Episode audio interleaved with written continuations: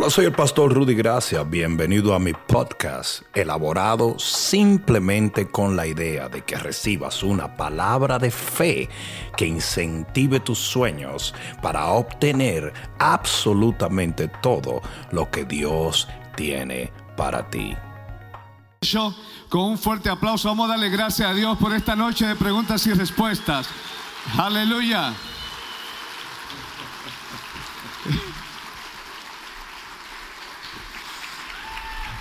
Gloria al Señor. Gloria a Dios. Bueno, vamos a cerrar nuestros ojos y vamos a orar un momento.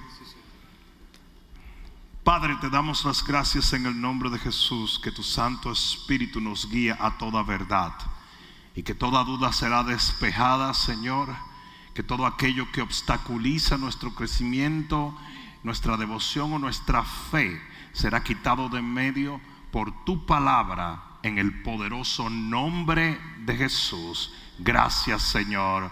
Amén, amén y amén. Amén, aleluya. Una de las razones por la cual hacemos esto es porque yo quisiera que ustedes entiendan un principio muy, muy, muy importante. Dice que Pedro iba caminando sobre las aguas porque creyó pero de repente comenzó a hundirse. Y cuando el Señor lo levanta del agua, le dice, hombre de poca fe, ¿por qué dudaste? Una duda puede hacer que tu caminar cristiano se hunda. Por eso si tú tienes una pregunta, es la única razón por la cual hacemos esto. Porque si tú tienes una pregunta que esté causando una duda, lo mejor es soltarla, que sea aclarada, quitada de en medio para que tu fe se fortalezca y continúes caminando sobre las aguas. Amén. O sea que siéntense un momento y vamos a compartir esta. Tenemos a nuestro querido Daniel de Jesús con la primera pregunta. Muy buenas noches.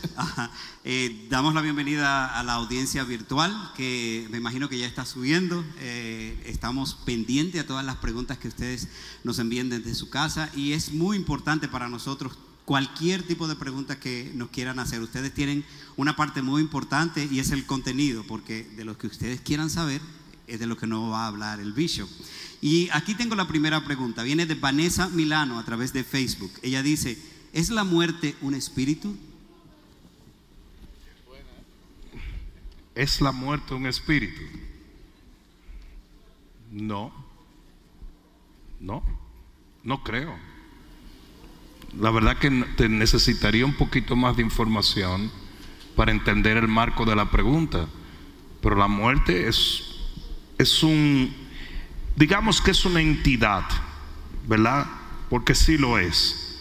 Así como la vida es causada por Dios, digamos que hay una entidad llamada la muerte. ¿Por qué decimos que es una entidad? Por el único sentido de que el, el Señor le habla en la Biblia como si fuese una persona, porque le dice, ¿dónde está tu aguijón o muerte? Entonces, vamos a decir que en ese sentido figurado es una entidad. Pero la realidad es que es una causa o un final de un proceso que comenzó en el jardín del Edén. Entonces, realmente no sé a qué se refiere esa persona en llamar a la muerte un espíritu. En ciertos aspectos se puede considerar una entidad por cómo Dios le habla, pero la realidad es que no es más que parte de un proceso, de un decreto dado en el libro de Génesis, que era la muerte que entró por un hombre, pero salió por otro, que es Jesucristo. Amén. Además, Bishop, si me permites, en el mismo contexto también le habla al sepulcro. Dice, ¿dónde, oh sepulcro, tu victoria? Exacto. y no es una persona. Exacto. O sea que damos gracias a Dios. ¿Cuánto da un aplauso a nuestro ah. Señor? No, recuerden que hay muchas cosas en el, en el argot popular y en, en las culturas que tienen que ver mucho con mitología y un sinnúmero de cosas. Por ejemplo, la famosa eh, encapuchado con una hoz eso es algo eh, que viene de un tipo de mitología popular. No, no es un, no es un personaje bíblico, ¿verdad? O sea, ¿saben lo que estoy hablando? La muerte que supuestamente está esperando a la gente en todos los rincones. Ah, es, sí, es, es, es un personaje mitológico popular, no es algo bíblico. Amén. Perfecto. Entonces, de Facebook, ¿qué le parece si pasamos al auditorio con César? ¿Dónde está César? Buenas noches, buenas noches, Bishop. Ah, tengo a Margaret Roja con nosotros. Margaret tiene 14 años en la iglesia, sirve en el ministerio de los niños. Tenemos un testimonio slash una pregunta que ella quiere hacerte sobre eh, constructores. Sí. Um, bendiciones, Bishop. Muchas gracias Dios por todo lo bendiga. que hace. De gran bendición en mi vida. Usted y su familia. Eh, mi pregunta tiene que ver con el Se- Sega Partners, porque cuando se hizo el reto, eh, mi budget que tengo eh, no, ya no tenía ningún espacio para dar algo más. Significaba que tenía que quitar un porcentaje de una necesidad básica para poder darla. Entonces yo le dije al Señor, eh, si tú quieres que yo sea parte de esto que lo quiero hacer, yo voy a necesitar una provisión. Y oré y sin tener que hacer absolutamente nada, eh, me di- era una bendición financiera en mi trabajo, sin yo tener que pedir absolutamente nada. y eh, yo vi, me tocó bastante porque dice la palabra verdad, pedid y se os dará, busca y encontrarás. Y yo decía, ¿qué tal si otras personas están pasando por la misma situación? Que son personas muy organizadas con su finanza. Yo no soy la mejor organizada, pero tratamos de ser organizados. No entra en el budget y yo sé que demanda una fe o una petición de nuestra parte para poder ser parte de la gran bendición que el Señor quiere hacer con eh, Sega Partners. Así es, así es. Amén. La pregunta de ella, Bishop, era si alguien es nuevo y nos ve por las redes sociales o quizás está aquí tentado, ¿cómo podemos motivarlo? ¿Qué podemos decirle para que crean, como dice la Biblia, sin ver como ella hizo y ver la manifestación del poder de Dios? para que crean sin ver. Eh, eh, Es, es- es importante que, entendam- que- que entendamos esto. Usted cree lo que quiere creer.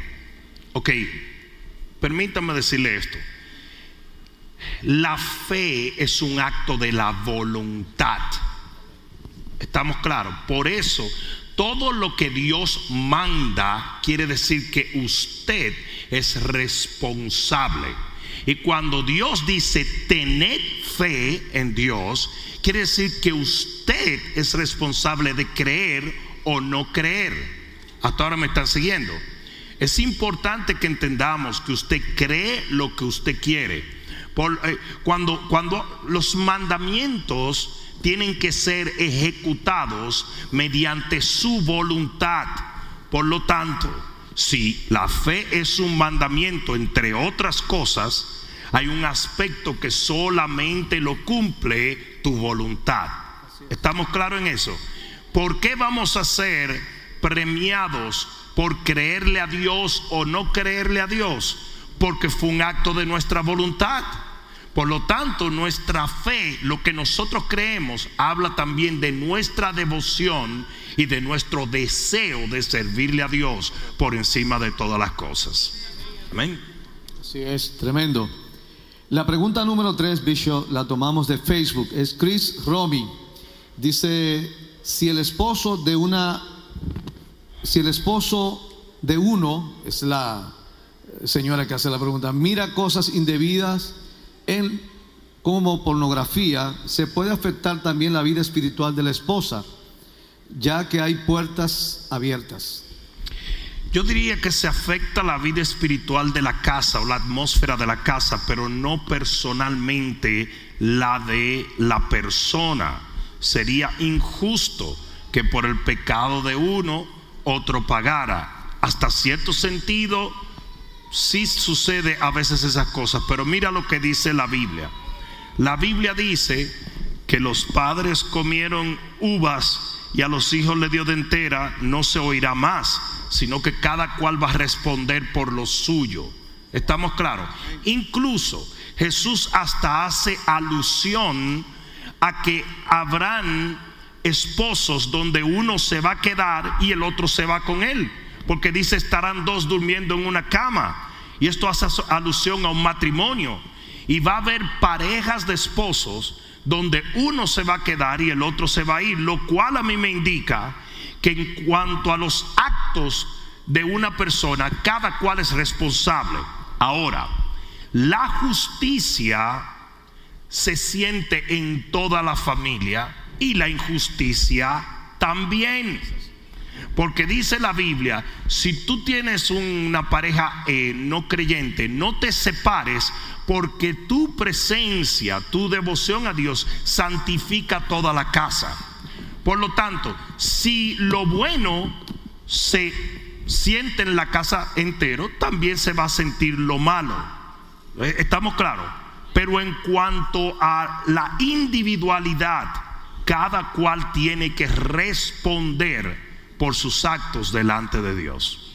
Incluso la Biblia lo dice claro en el libro de Apocalipsis, que el Señor viene y pagará a cada uno de acuerdo a sus obras. No habla de familia, no habla de pareja, no habla de iglesia, sino del individuo. Amén. Aleluya. Perfecto. Denle el aplauso al Señor, amén. Es así, creemos en esto. Así mismo Si usted acaba de sintonizarnos, envíe sus preguntas porque la estamos esperando. Y de las redes sociales vamos a pasar a Jaime. ¿Dónde estás, Jaime? Aquí. Ok. Este Adelante, Jaime. Aquí tengo al señor Señorito dice. Enrique Hernández. de la Bella República de Venezuela. Tiene una pregunta para ti, Bicho. Eso. Hola, hola. Un placer, Bicho, estar aquí y servir con ustedes. Gracias. Eh, en la escritura muchas veces hay cosas que son cíclicas, que se repiten. Génesis, Apocalipsis y el árbol de la vida, por ejemplo. Yo estaba leyendo mucho el bautizo de Jesús y yo veo allí la segunda venida voy, voy a expresarme. Cuando Jesús se bautizó, dice la escritura, que Juan el Bautista le hablaban de si era o no era, y él dice, entre ustedes se va a levantar uno. Y dice, después que se bautiza el último, Jesús se para y dice, vengo a bautizarme yo. Desciende el Espíritu Santo. ¿Dónde veo yo la segunda venida? Ya el Espíritu está aquí. Y físicamente, un segundo antes que Jesús venga, se va a bautizar alguien en el mundo. Eso es un hecho que sea en África, en China, que sea aquí, eso es un hecho. ¿Cómo ve usted esto a las luces de cuál debe ser nuestra labor evangelizando y trayendo gente para que Jesús venga pronto? Amén, amén. Eh, lo que estás diciendo, obviamente, son conjeturas basadas en una palabra que dice que será predicado este evangelio en toda la tierra y luego vendrá el fin quizás estoy en desacuerdo en, una cosa si no malentendí tu, tu pregunta. Yo no creo que se tenga que convertir la última persona, sino más bien que tenga que escuchar el Evangelio. No estamos esperando a que todo el mundo se convierta. Estamos esperando a que a la última persona le llegue el mensaje y la oportunidad de rechazar o de aceptar a Cristo Jesús. Es interesante que dice que la fe de Noé y la devoción de Noé condenó al mundo entero. O sea que hay cosas, Noé, como dice la Biblia, que será como los días de Noé, no tuvo que esperar que la gente se convirtiera. Simplemente que la gente recibiera el testimonio del mensaje que Dios le dio a él por 120 años. Y una vez eso aconteció, entonces el fin llegó. O sea que yo creo que en cuanto a nuestra asignación, nosotros hemos sido encomendados con el, el, Evangelio, pero no necesariamente a que la gente se convierta, sino simplemente a que reciba la oportunidad para que así se cumpla toda la justicia de Dios. Amén. O sea, nuestro trabajo es predicar, no convertir. ¿Estamos claros en eso? nosotros predicamos, pero la persona se convierte. Ahora, de que el Espíritu Santo nos ayuda tratando con el corazón de ellos para que ellos no oigan simplemente con estos oídos, sino que sean afectados con un poder que actúa en nosotros, como decía Pablo, y también en los oyentes, eso es cierto. Pero la realidad es que yo predico, la gente se convierte o no se convierte. Eso es cada cual, caemos otra vez en lo mismo, cada cual dará cuenta a Dios por sus decisiones y por sus obras. Amén. Amén, aleluya. Gracias, brother.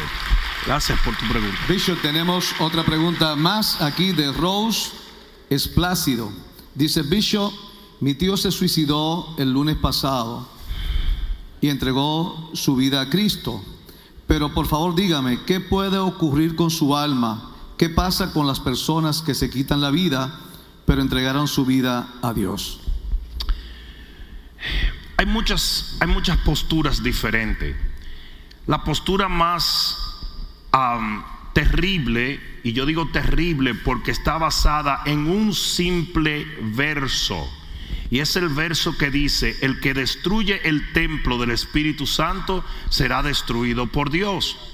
Pero si nosotros aplicamos esto vehementemente al suicidio, ¿por qué no lo aplicamos a la carne de puerco? ¿Por qué no lo aplicamos al cigarrillo?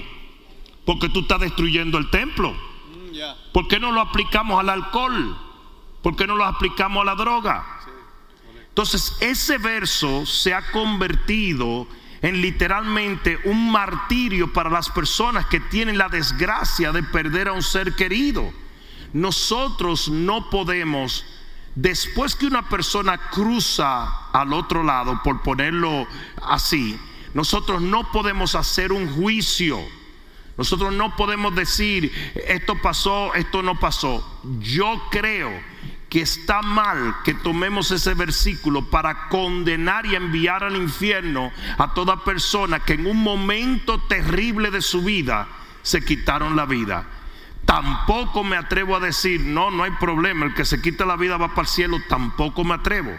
Pero sí te aseguro que ha habido grandes hombres que han pasado por esto y que aún el mismo Elías le pidió al Señor, quítame la vida. Tenía un sentimiento de querer morirse. David le pasó eso mucho también. Entonces, no juzguemos ni de una manera ni de la otra. Ahora, para responder lo mejor a tu pregunta, lo mejor que pueda es, yo no creo que ese versículo sentencia al infierno a toda persona a, algunas personas que en un momento difícil se suicidaron. No lo creo, eh, eh, pero tampoco puedo asegurar lo otro. No sé si me expresé correctamente. Amén. Amén. La próxima pregunta llega de Colombia. ¿Colombianos aquí? Ok, sí hay colombianos. Como 10, mira, a ver. ¿Cuántos colombianos? A ver. Eso. De Laine de Colombia dice, mi pregunta es la siguiente. Cuando una mujer sufre un aborto, ¿qué sucede en lo espiritual con el feto? ¿Es cierto que también crecen en un lugar donde están?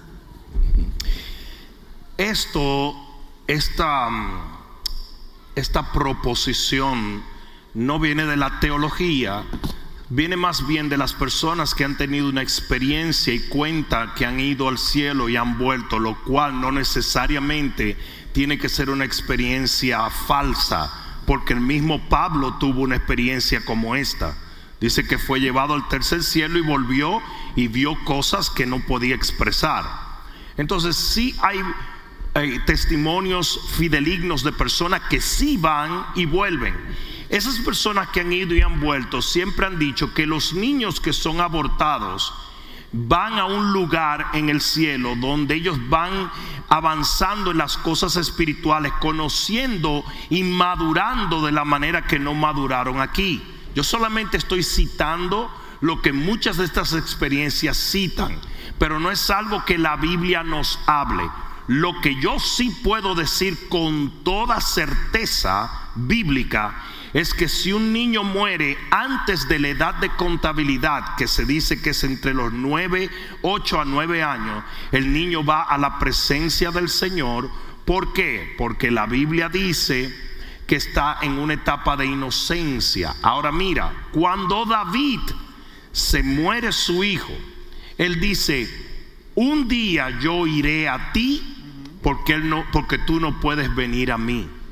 Entonces eso confirma, porque ser un bebé lo que murió eh, eh, de David, eso confirma que esas criaturas se van a la presencia del Señor. ¿Estamos claros en eso? Entonces, ¿qué pasa allá?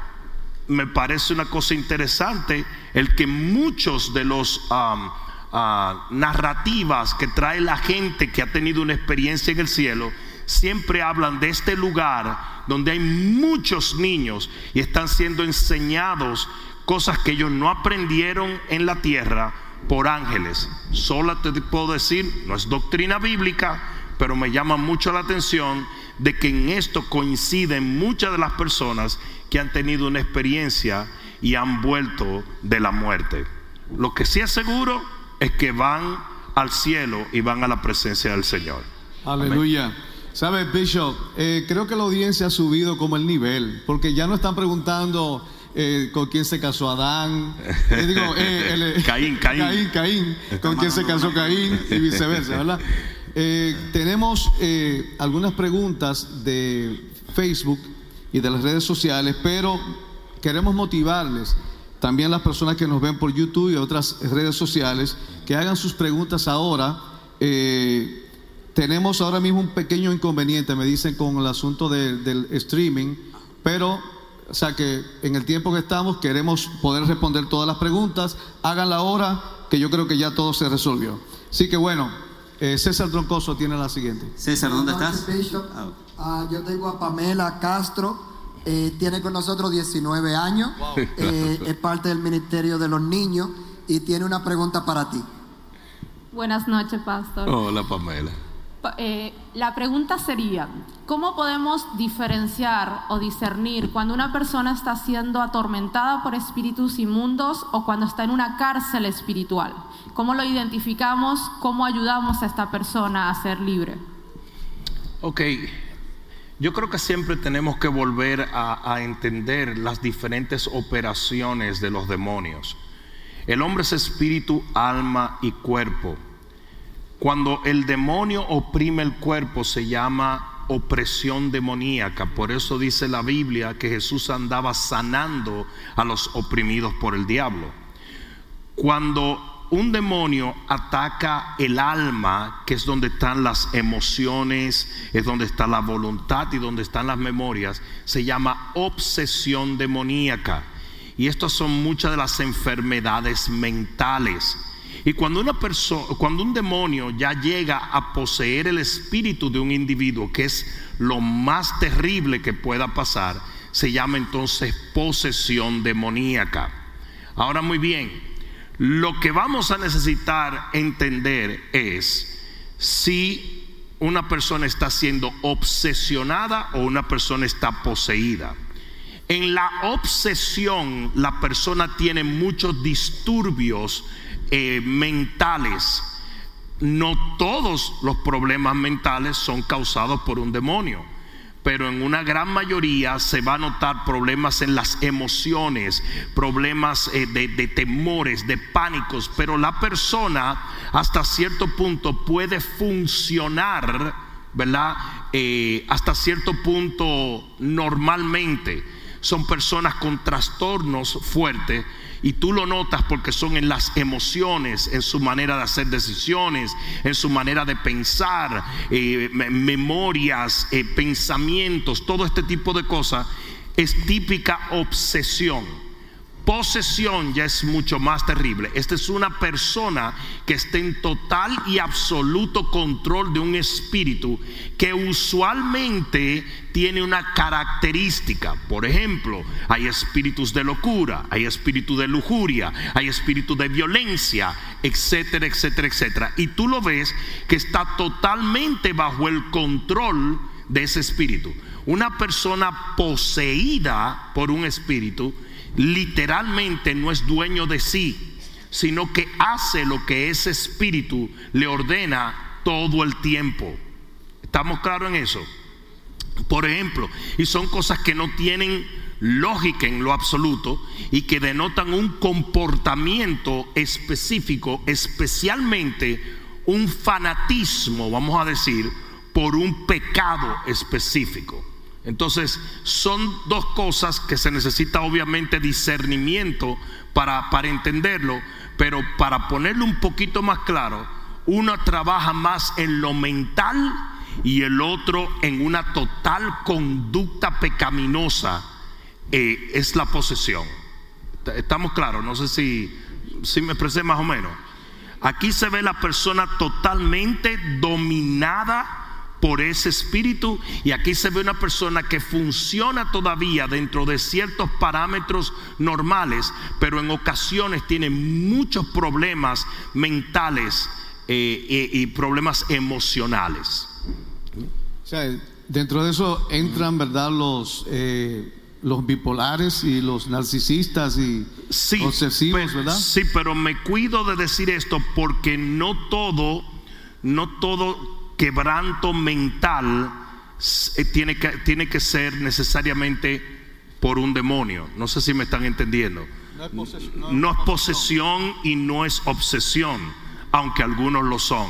En esto tiene que entrar el discernimiento eh, nuestro, porque si no vamos a tildar, porque así lo dice la Biblia, los pasos del hombre justo son ordenados por Dios. Entonces, importante, tú lo que tienes que hacer es preguntarle al Señor, Señor, de aquí para adelante o de aquí para atrás, ¿qué es lo que tú quieres que yo haga? Y el Señor te lo va a responder. El Señor te lo va a responder.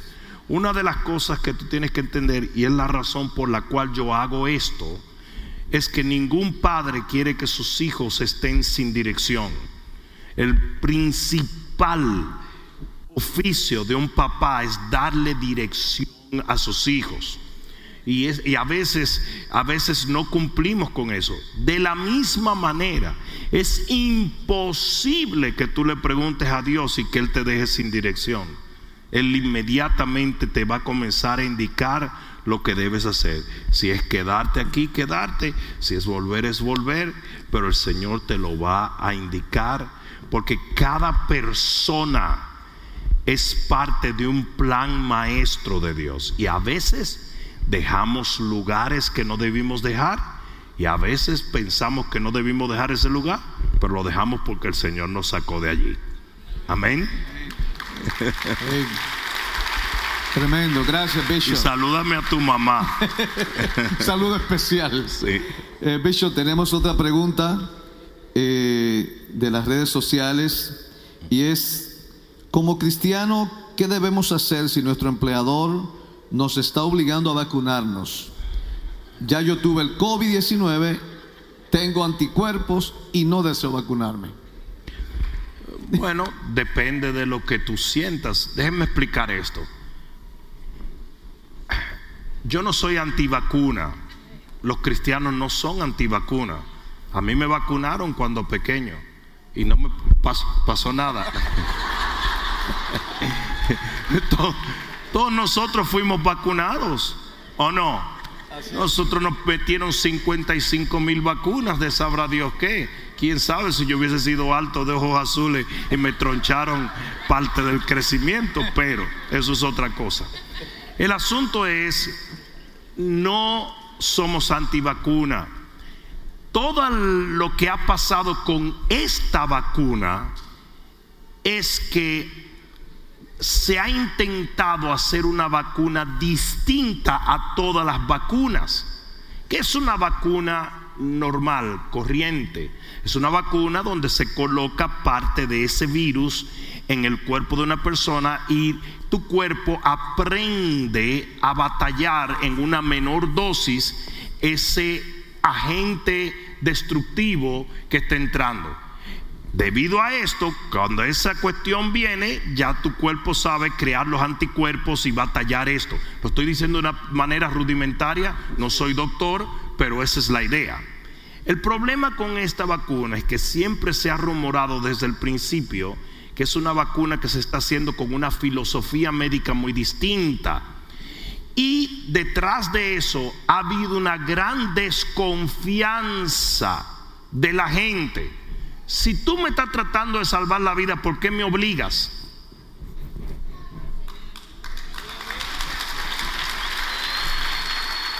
¿Por qué que tiene que ser obligado esto? ¿Por qué quieren meter preso al que no la... ¿Por qué?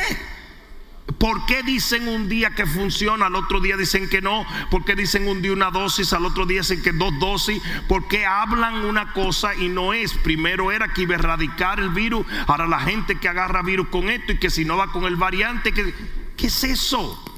El problema y lo que yo quiero que se entienda hoy, nosotros los cristianos no estamos en contra de las vacunas, no estamos en contra de ello, es ciencia médica pero sí estamos muy sospechosos de esta y de la manipulación mediática y legislativa que hay detrás de esto.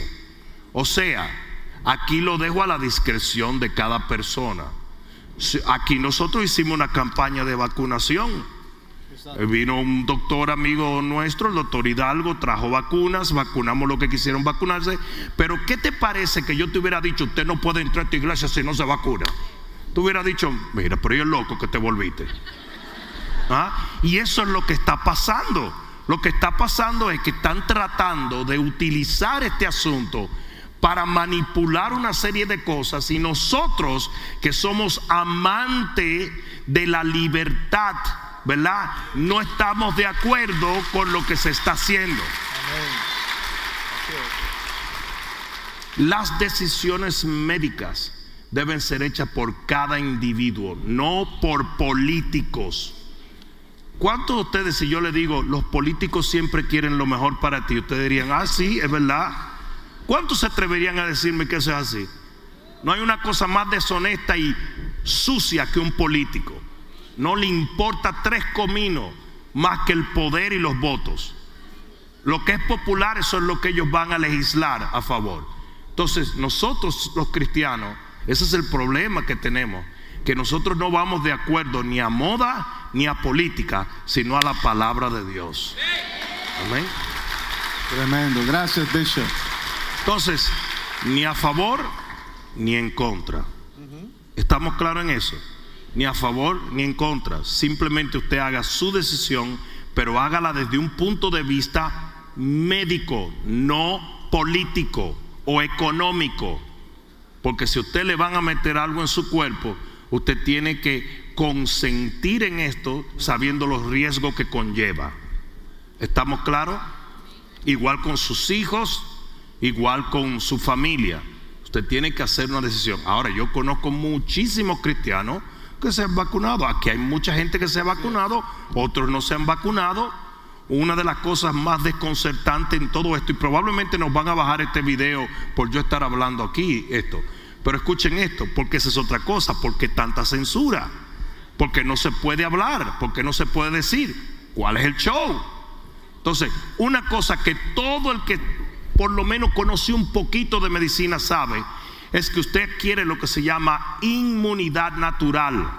Si a usted le dio esa cuestión, su cuerpo aprendió a batallar eso porque lo sobrevivió. Entonces, ¿por qué quieren que se vacune la gente que tiene inmunidad natural, que es mejor que una inmunidad artificial? Es más, ni siquiera se conoce el efecto de lo que es una vacuna encima de una inmunidad natural a tal punto que están diciendo, no, no, no, no, si te dio el COVID hace poco, no te la ponga. Ellos están asustados porque ellos no han hecho los estudios para ver cómo reaccionaría una persona que tiene ya la inmunidad natural a una vacuna artificial. ¿Alguien está entendiendo? Otras palabras, esto está bien turbio y cada cual tiene que tomar su decisión, hacerle en oración Eventualmente, yo, yo no la tengo, pero eventualmente probablemente lo tenga que hacer. Yo tengo ahora mismo invitaciones para predicar en Italia, en España, y la Unión Europea no te deja entrar si no te vacunan. Y la Biblia dice que si yo ingiriere cosas mortíferas no me hará daño. O sea que yo no le doy mucha mente ni a una cosa ni a la otra. Bishop, ¿qué tan importante es el discernimiento en este tiempo y cómo nosotros podemos agudizarlo? Imprescindible el discernimiento. Y la única manera de agudizar el discernimiento es por la comunión con Dios. Dice que la unción del Espíritu te guiará a toda verdad. El que está metido con Dios dice que a Jesús no había que decirle nada porque él hasta sabía lo que estaba en el corazón de la gente. Tú te pegas con Dios y el discernimiento tuyo se agudiza. Mucha gente va a decir, no, pero Jesús tenía ese discernimiento porque era Dios. No. Todo lo que Jesús hizo en esta tierra lo hizo como hombre. ¿Estamos claros? Eso quiere decir que si Jesús tenía ese discernimiento, los cristianos, los que lo tenemos a Él, podemos también tener ese discernimiento, pero tiene que haber comunión con Dios. Amén. Amén. Tremendo. Antes de pasar a la próxima pregunta, hay una nota cultural. Agripina Lengua y Mime está en sintonía y dice que no está de acuerdo con nada de lo que tú dices, Bishop. eh, Bishop, aquí hay una pregunta de Lucía Gallego. Dice, hola pastor, ¿cómo hacer para saber si mi esposo ya ha cambiado y lo puedo perdonar? Ya que se fue del hogar. Esa está buena. ¿eh? Bueno.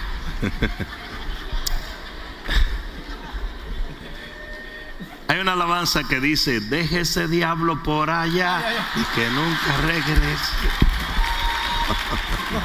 no. La palabra dice, haced frutos dignos de arrepentimiento. O sea, así mismo como una persona comete un pecado externamente mediante su voluntad, lo hace en plena conciencia, cuando la persona se arrepiente, tiene que dar evidencias fehacientes de que hubo un arrepentimiento. Si, si todavía tú estás cuestionando, quiere decir que todavía él no ha hecho frutos verdaderos de arrepentimiento, porque tú lo estás casi adivinando. Ese hombre, el que está arrepentido, es una persona que va a buscar a la persona, va a hablar con ella, le va a hacer promesas, le va a dar un tiempo para enderezar su vida, etcétera, etcétera, etcétera. Porque son frutos dignos de arrepentimiento. Entonces, la única manera que tú puedes confiar en la palabra de una persona es a través de frutos evidentes y que sean no fruto baratico, tienen que ser frutos que cuesten. ¿Estamos claros? Cualquiera puede llevar una florcita, tú deberías de meterle esa flor por un ojo al tipo, porque cualquiera, cuando él te fue infiel, eh, eh, no fue una florcita lo que tomó para irse con Juana la, la, macana, ¿verdad? Sí, no, no fue una florcita. Él conquistó a esa mujer, él le cayó atrás, le metió cuatro guasimillas a la mujer, él le mintió, le, le, regaló, la persiguió y te fue recontra infiel. Bueno, pues para él recuperarte a ti, tiene que hacer eso plus, plus, plus. Y por esos frutos tú te das cuenta del cambio, porque dice la Biblia, por su fruto lo conoceréis. Amén. Pero tú no puedes tampoco, cuando un mango está verde, tú no puedes decir, ah, ese mango va a estar dulce. Tú estás suponiendo algo. Tú tienes que dejar que madure y tú tienes que probarlo y luego probar el otro. Lo que te quiero decir es, permite que, dale tiempo a que Él te demuestre un genuino arrepentimiento. Perfecto. Gracias, Bishop. Ahora volvemos al auditorio. ¿Dónde estás, César? Y por aquí, Bishop, tengo una pregunta anónima. Dice Bishop. Esas son peligrosas. Pero, eh, eh, la persona está aquí, no es Caliente, pero Esas son peligrosas. Yo sé que usted tiene para responderla. Ah, Dice Bishop, cuando una persona está en una relación sin casarse y lo habla con sus autoridades, y te dicen dos opciones, o dejarlo o casarte, pero la persona no está segura de casarse, eh, ¿deben de dejarla participar en los grupos o no? Eso es irrelevante. Hay cosas más importantes dentro de esta ecuación, ¿verdad? Que participar en un grupo o no. Eh, eh, lo, más importante, a mí vino un pastor, literalmente un pastor, vino donde mí y me dijo, Bishop, una preguntita. Está Julia, que es una muchacha consagrada, canta muy bien. Y está Petra, esos no son los nombres. Está Petra, que es una muchacha, tú sabes, está un poquito zafadita, pero yo la traje al Señor y ahora se está reconciliando. ¿Con cuál me caso? digo, con ninguno de las dos. Pero pedazo de loco. ¿Cómo te va a casar? Si tú tienes una incertidumbre así, quiere decir que ninguna de las dos son las mujeres para tu casarte. Cuando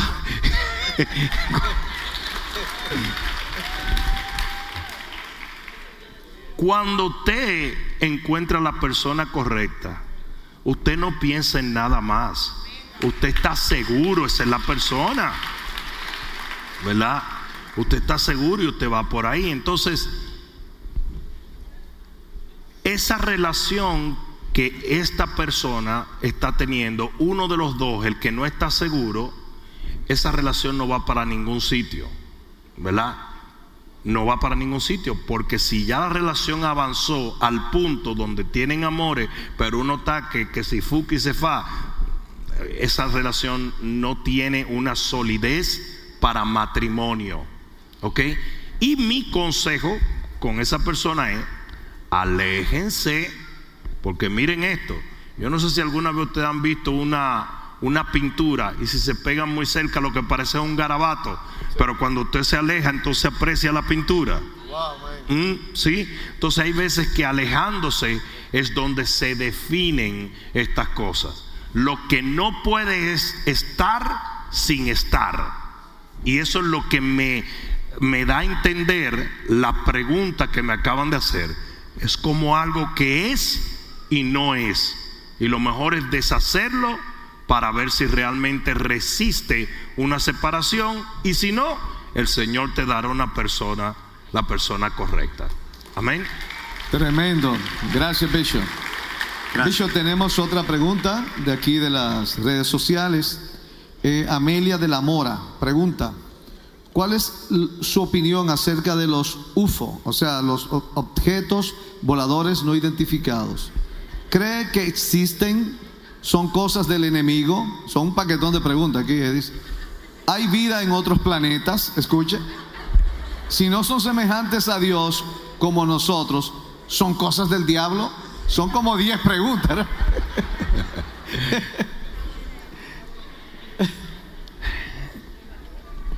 Siempre han existido los extraterrestres. Siempre. Lo que pasa es que no son verdecitos ni andan en una bicicleta. Son espíritus inmundos, son diabólicos. Lo dice la Biblia. La Biblia dice, no tenemos lucha contra carne y contra sangre, sino contra principados, potestades, gobernadores de las tinieblas, huestes celestiales de maldad. ¿En dónde? en las regiones celestes. Existen tres cielos. Por eso es que Dios habita en el tercero. Y los tres cielos, el primero es la atmósfera. El segundo es el universo. Y el tercero es una dimensión aún mayor que el universo, porque el universo no puede contener a Jehová. ¿Mm? Gloria a Dios. Dios es tan grande que no puede habitar en el universo. Dice que es eso es el estrado de los pies. La tierra y todo es el estrado de los pies de Jehová. Mira, ustedes saben por qué va a haber cielo nuevo y tierra nueva. Porque el trono del Señor no pudiera resistirla esta tierra y mantenerse en el lugar. Por eso él, él crea un cielo nuevo y una tierra nueva, porque dice que Él va a habitar en medio de nosotros. Él va a tener que crear una dimensión nueva para poder habitar con nosotros. Entonces oye esto, El primer anillo, por decirte así, que es la atmósfera, es donde vemos las cosas, los sistemas climatológicos. El segundo anillo es una dimensión espiritual que se llaman los lugares celestes. Y en esa dimensión espiritual que está en el universo, ahí habitan los espíritus inmundos, los demonios, los gobernadores. Perdón, perdón. No dije, no, no, los espíritus inmundos no, los espíritus inmundos están aquí, en la tierra. Ahí habitan los gobernadores y las huestes celestiales, los papaupas, los ángeles caídos. ¿Ok? Los espíritus inmundos son otros que no nos queremos meter por ahí, pero esos, esos están en la tierra. Esos son los que poseen personas. Los ángeles caídos no poseen personas, pero eso es otro tema. Y en el tercero está Jehová, está Dios. El trono de Dios, si tú te paras en Israel, está al norte de Israel, porque eso sí lo dice, pero a dimensiones extremas. Estamos claros, una dimensión espiritual poderosísima porque contiene a Dios y Dios es incontenible por su creación. Estamos claros ahí, ¿verdad? Ok. Lo que, lo que la gente llama extraterrestre es una, es una interpretación de las manifestaciones espirituales ¿Dónde están los marcianos?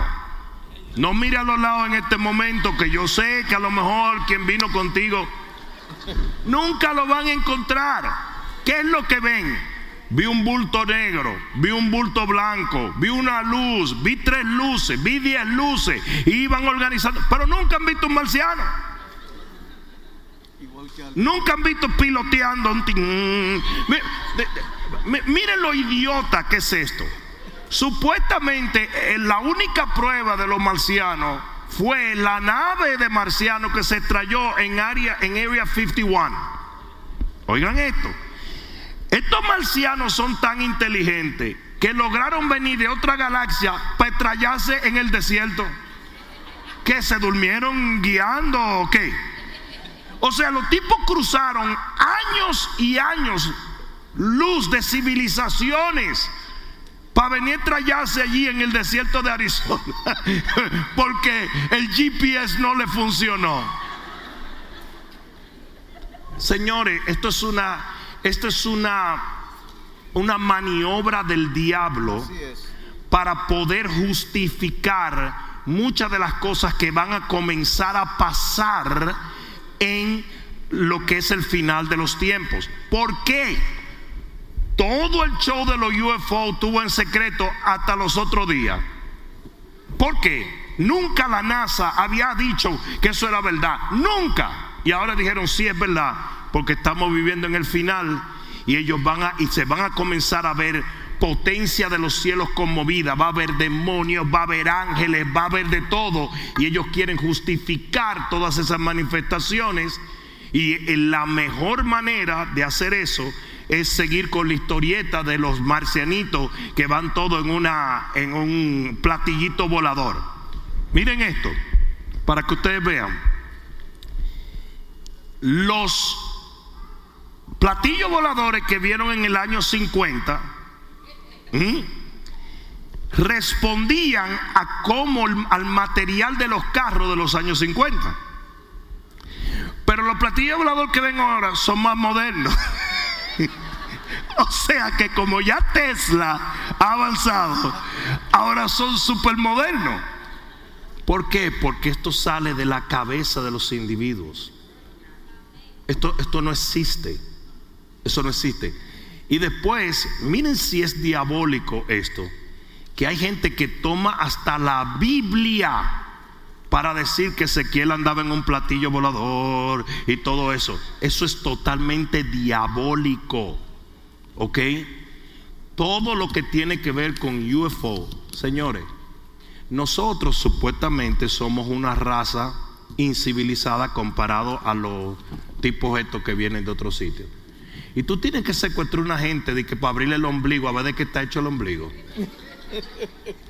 Si ustedes notan todas esas historias de abduction, todas esas historias, lo que están hablando de una experiencia espiritual de demonios torturando a una gente. Las descripciones de esos seres son demonios. Tú nunca has oído que, ay, y era tan bonito y tenía un bigotico, mira, más chulo. No, torturas, eh, eh, pesadillas, terror, todo esto tiene, responde, parte es ficción humana, pero parte es realidad espiritual. Lo que no es, es marcianito volando en platillo. Eso te lo aseguro. Eso no lo dice la Biblia. ¿Hay vida en otros planetas? La Biblia no lo dice. Y si la Biblia no lo dice, todo el que lo diga se lo está inventando. Nosotros como pueblo de Dios simplemente creemos su palabra. Y lo que no está en su palabra no entra dentro de mi interés y lo que está en su palabra es lo que yo camino y vivo todos los días de mi vida. Amén. Bishop también, pie grande, va en la misma clasificación. Pie grande, ¿verdad? Yo soy de los que cree que muchas de esas cosas son demonios. El famoso Sasquatch, ¿verdad? Que nunca encuentran, eso puede ser una manifestación demoníaca, una entidad demoníaca. De que, de por cierto, no quiero spook you, pero de por cierto, como es descrito Sasquatch, yo he tenido visiones espirituales de demonios exactamente como él. Y ha habido otros hombres de Dios que también las tienen. Para mí, ¿tú te, crees, que si hubiera un una tribu de animales así en los, en Appalachians Mountains y todo eso, no aparecería aunque sea un, esqueleto de esa cuestión? Claro que sí, claro que sí aparecería. Y hoy con todos los satélites y con todos los sonares que hay, y todas las cámaras y todo lo infrarrojo, no hombre, lo que pasa es que son manifestaciones espirituales que el hombre trata de explicar con nuestro poco entendimiento de muchas de esas cosas. ¿Mm? ¿Estamos claros en eso? Perfecto. Bueno, seguimos con la siguiente pregunta que viene de las redes sociales y es de Claudia Valle. Dice, mi esposo escucha la palabra y nos congregamos. Tenemos muchas deudas, por lo tanto mi esposo se emborracha cada semana. Eso ya hace tres años. Yo como ayuda idónea, ¿qué puedo hacer? Entrale a palo a ese malvado, porque si tienen deuda, la manera de hacer un humo, eh, la cosa va de mal en peor ahí. La realidad es, cuando tú no estás cimentado en la palabra, cuando tú no tienes comunión con Dios, tú vas a encontrar la manera de sobrevivir de alguna manera. Aunque Él esté yendo a la iglesia o lo que sea, Él no tiene una verdadera relación con Dios. Porque Él recurre a un calmante de la situación en vez de buscar al que soluciona la situación, que es Jesús. Lo cual nos lleva a un punto muy importante que todos debemos siempre de mantener en nuestra mente. No todo el que está en la iglesia es cristiano. No mire a los lados ahora, por Dios, porque es más, no todo el que profesa ser cristiano es cristiano, porque el Señor Jesús lo dijo. ¿Por qué me llamáis Señor, Señor y no hacéis lo que yo digo? Es más, no todo el que camina como cristiano es cristiano, porque el Señor dijo, en aquel día me dirán, echamos fuera demonios en tu nombre, sanamos los enfermos, y yo le diré, nunca os conocí hacedores de maldad. Entonces nosotros tenemos que entender, ¿verdad? Que no todo el que está es. Ahora, ¿cuál es nuestro reto? Ocuparnos del que el que está sea. Pero eso no quiere decir que por más que tratemos, vamos a lograr tener a todo el mundo conectado con el Señor, porque esto finalmente es una decisión individual. Amén. Amén.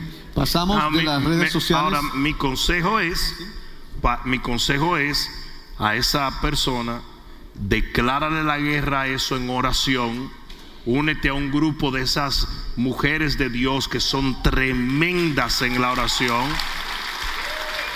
Aquí tenemos un equipo que se llama las Centinelas. Hasta ellas te pueden dar una mano y comienza a batallar en oración. Y si tienen la oportunidad de tener un pastor que los trate, los guíe, un líder que los trate y los guíe personalmente, entonces estás haciendo lo espiritual, pero también estás haciendo algo físico que puede cambiar por completo tu situación en una semana, por decirte así. Amén. Amén. Pasamos a nuestro hermano Jaime Macías por ahí. Otra pregunta. sí, ok. Bueno, cambiando un poquito el tema, aquí tengo a Javier con una pregunta. Él es una persona nueva, algunos tres meses en nuestra iglesia. Y esta es su pregunta, Bishop. Buenas noches, gracias por la oportunidad. Eh, pastor, eh, le voy a hablar del dinero. Eh, lamentablemente hay iglesias con mala administración en cuanto al dinero y esto crea mucha confusión en las personas, dudas. ¿Cómo podemos manejar esta situación? ¿Cómo podemos hablarle a estas personas? Gracias. Bueno, hay, hay, una cosa, hay una cosa muy importante y es esta. Dios es un Dios de autoridades, ¿verdad? Por ejemplo, ¿estás casado? ¿Sí? Sí, Señor. Sí. Tú eres la autoridad de tu casa, ¿verdad? Y digamos que un amigo llega a tu casa y de repente dice, no, pero es que usted está manejando mal este asunto, usted tiene que hacer esto, usted no puede gastar allí, usted no puede gastar allá. Si acaso un amigo te pudiera dar una sugerencia, pero no te puede dar una orden, porque muy probablemente ese amigo que te está hablando no tiene la más mínima idea de lo que hay detrás de todo lo que ustedes hacen. Además, está violando una tu autoridad, el tratando de decirte cómo manejar tu familia. Lo mismo pasa con las iglesias. Las iglesias tienen autoridades y esas autoridades puestas por Dios son las que tienen que decidir cómo se manejan. Incluso es interesante que la Biblia llama a los ministros administradores de las cosas de Dios. Y dice, ese ministro tiene que ser hallado fiel, pero no delante de los hermanos, ser hallado fiel delante de Dios. Amén. Entonces, yo creo que, decían en, Santo Domingo, no sufra con lo ajeno. Si, si tú estás en un lugar, si tú estás en un, en un ministerio, si tú estás en una iglesia, y tú no, no se te ha concedido la autoridad para dictaminar qué se hace o no, estás como sufriendo con algo que tú no puedes ni arreglar ni, ni cambiar. No sé si me doy a entender. Por ejemplo, tú puedes ir a un trabajo, ¿verdad? Tú estás trabajando para X compañía. Y en esa compañía a ti te da rabia de que desperdicen esto y desperdicen aquello. Y tú puedes ir donde el jefe y decirle, oye, están desperdiciando esto. Pero si el jefe te dice a ti, tranquilo, que yo lo he hecho así por 20 años, tú no tienes ninguna autoridad de decirle, no, no, no, no, aquí se va a hacer. ¿Entiendes? Entonces, sí es cierto, hay iglesias que tienen mala administración.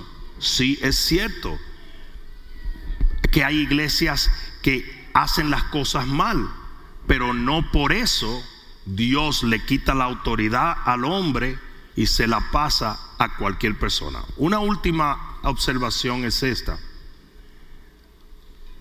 Una cosa que todos nosotros tenemos que entender es que desde debajo del ring cualquiera puede noquear a Mike Tyson. ¿Sí o no?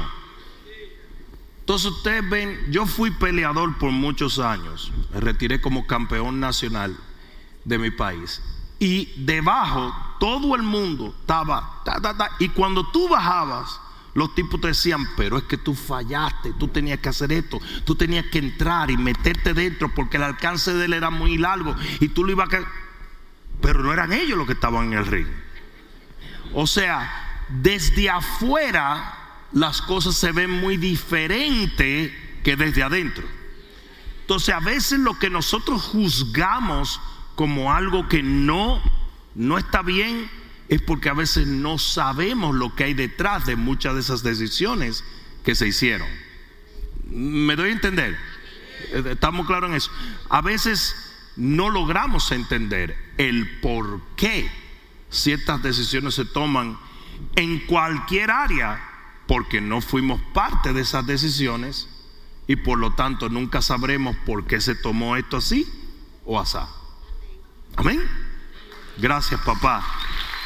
Muy bien, eh, creo que debemos felicitar a la audiencia que ha hecho preguntas muy interesantes, han hecho Muy- que muy buenas, muy buenas. una tremenda enseñanza en el día de hoy.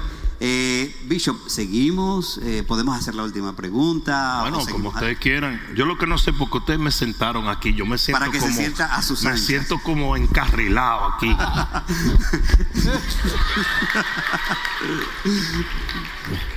Bueno, pues vamos a hacer la Teníamos siguiente que conseguir el- la- las sillas aquellas que queríamos.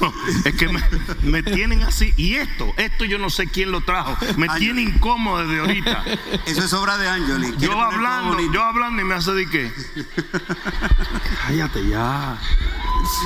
Bueno, la siguiente pregunta viene de Evelyn Chávez, que es la última. Ella pregunta si es posible que una No, persona pero reciba- tenemos, eh, tenemos más preguntas. ¿Tenemos más? Sí, lo que pasa es que el bicho no nos dio eh, La autoridad. la autoridad. Ahora que ustedes creen que estoy Hasta las 12, dice el hermano. Ya, ya viene la oración, ya viene la oración por las personas. Termino la pregunta. Ya. Eh, ella quiere saber si es posible que una persona reciba el Espíritu Santo, el bautismo del Espíritu Santo, antes de recibir el bautismo en agua. Absolutamente, claro. No tiene que ver una cosa con la otra. El bautismo de agua es un bautismo de la voluntad del individuo. Es una declaración de la fe. Es un compromiso y nos toca a nosotros. El bautismo del Espíritu Santo no nos toca a nosotros. Eso lo hace el Señor. Cuando una persona recibe el bautismo del Espíritu Santo, literalmente el Señor Jesús pasó y lo llenó del Espíritu Santo. Es, es tan claro como esto. Solo Él lo puede hacer, solo el Espíritu, solo Dios, vamos a ponerlo en ese contexto, solo Dios puede bautizar en el Espíritu Santo. En agua se bauti- bautiza el ministro. Y el ministro bautiza cuando la persona decide hacer su fe públicamente y hacer un compromiso a morir. Ahora, no es 100% simbólico, ¿ok? Hay una, hay una transformación con el bautismo de agua, pero también no tiene que ver nada ni con el ministro ni con el individuo, sino que es Dios. Y literalmente, de acuerdo a Dios, el que se bautiza, se bautiza en agua, fue sepultado con Cristo y resucitado con Él. Eso, y no es meramente simbólico, por cuanto cuando Jesús sube de las aguas, y recuerden que Jesús no era religioso, por lo tanto él no hacía cosas simbólicas, cuando él sube de las aguas dice que los cielos se abrieron y descendió el Espíritu Santo sobre él. Entonces no es meramente simbólico, hay una dimensión espiritual que se abre cuando el individuo es bautizado en las aguas. Pero eso lo hace el ministro y el individuo y Dios lo respalda, pero el bautismo del Espíritu Santo no tiene que ver ni con el ministro ni con el individuo, sino con Dios solamente. Amén. Muchísimas gracias. ¿Qué le parece ahora si nos ponemos de pie? Vamos a ponernos de pie. Aleluya. Y le damos las gracias y los dejamos con nuestro bicho. Aleluya. Vamos a orar. ¿Les pareció bien? ¿Tuvimos un buen tiempo? Sí.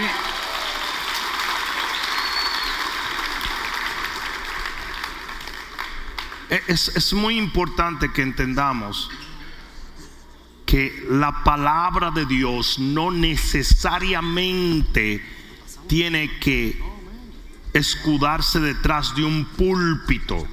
La palabra de Dios tiene que correr, dice la Biblia.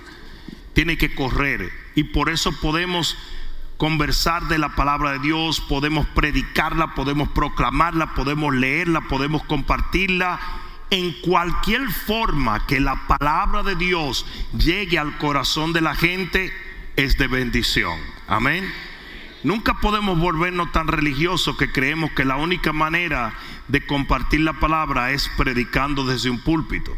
En este ministerio se predica la palabra en los diferentes hogares, no hay púlpitos, simplemente compartimos la palabra y todos ustedes son fruto de ello. Amén. O sea que hay veces que la gente dice, sí, pero que a mí me gusta cuando predican. Sí, sí, pero esas son preferencias. No quiere decir que uno está bien, otro está mal. Simplemente es una manera diferente de compartir la gloriosa palabra de Dios. Amén. Cierra tus ojos y levanta tus manos un momento. Padre, en el nombre glorioso de Jesús. En este momento yo bendigo esta audiencia, no solamente los que están presentes, sino aquellos que nos ven a través de las diferentes plataformas virtuales. Padre mío, en el nombre que sobre todo nombre, el nombre de Jesús. Yo reprendo toda tiniebla y yo echo fuera toda opresión. Y yo te doy gracias, Señor, que la palabra que hemos hablado no solamente aclaró toda duda, Señor, sino que despejó toda tiniebla en el nombre poderoso de Jesús. Padre, ahora obra milagros en tu pueblo. Levántalos, restauralos, sánalos en el nombre de Jesús. Mira, Padre mío, la necesidad que cada uno de estas preguntas mostraron en esta noche y súplelas, Señor. El que esté enfermo, sánalos, oh Dios. Ahora mismo, Padre, sánalos por el poder de tu Espíritu Santo. El que está desprovisto, provéele, Señor. El que está llorando, Padre mío, transforma su lamento en baile. Padre mío, yo te pido en esta noche que no nos permita salir de este lugar de la misma manera en que entramos. Queremos no solamente salir con una palabra en nuestros corazones, sino con evidencia del poder de esa palabra en nuestras vidas. En el nombre poderoso de Jesús, hoy bendigo esta audiencia, los presentes y los que a la distancia reciben hoy esta bendición en el nombre poderoso de Jesús. Gracias Señor. Y el que lo crea diga amén, amén y amén. Que Dios me los bendiga. Vayan con cuidado a sus casas y nos vemos el domingo. Tenemos a Pescado Vivo con nosotros el domingo. Dios me los bendiga. Espero que esta palabra cale profundamente en tu alma y que se convierta en pasos de fe que te permitan llegar al destino que nuestro Señor ha trazado delante de ti y de los tuyos. Dios te bendiga.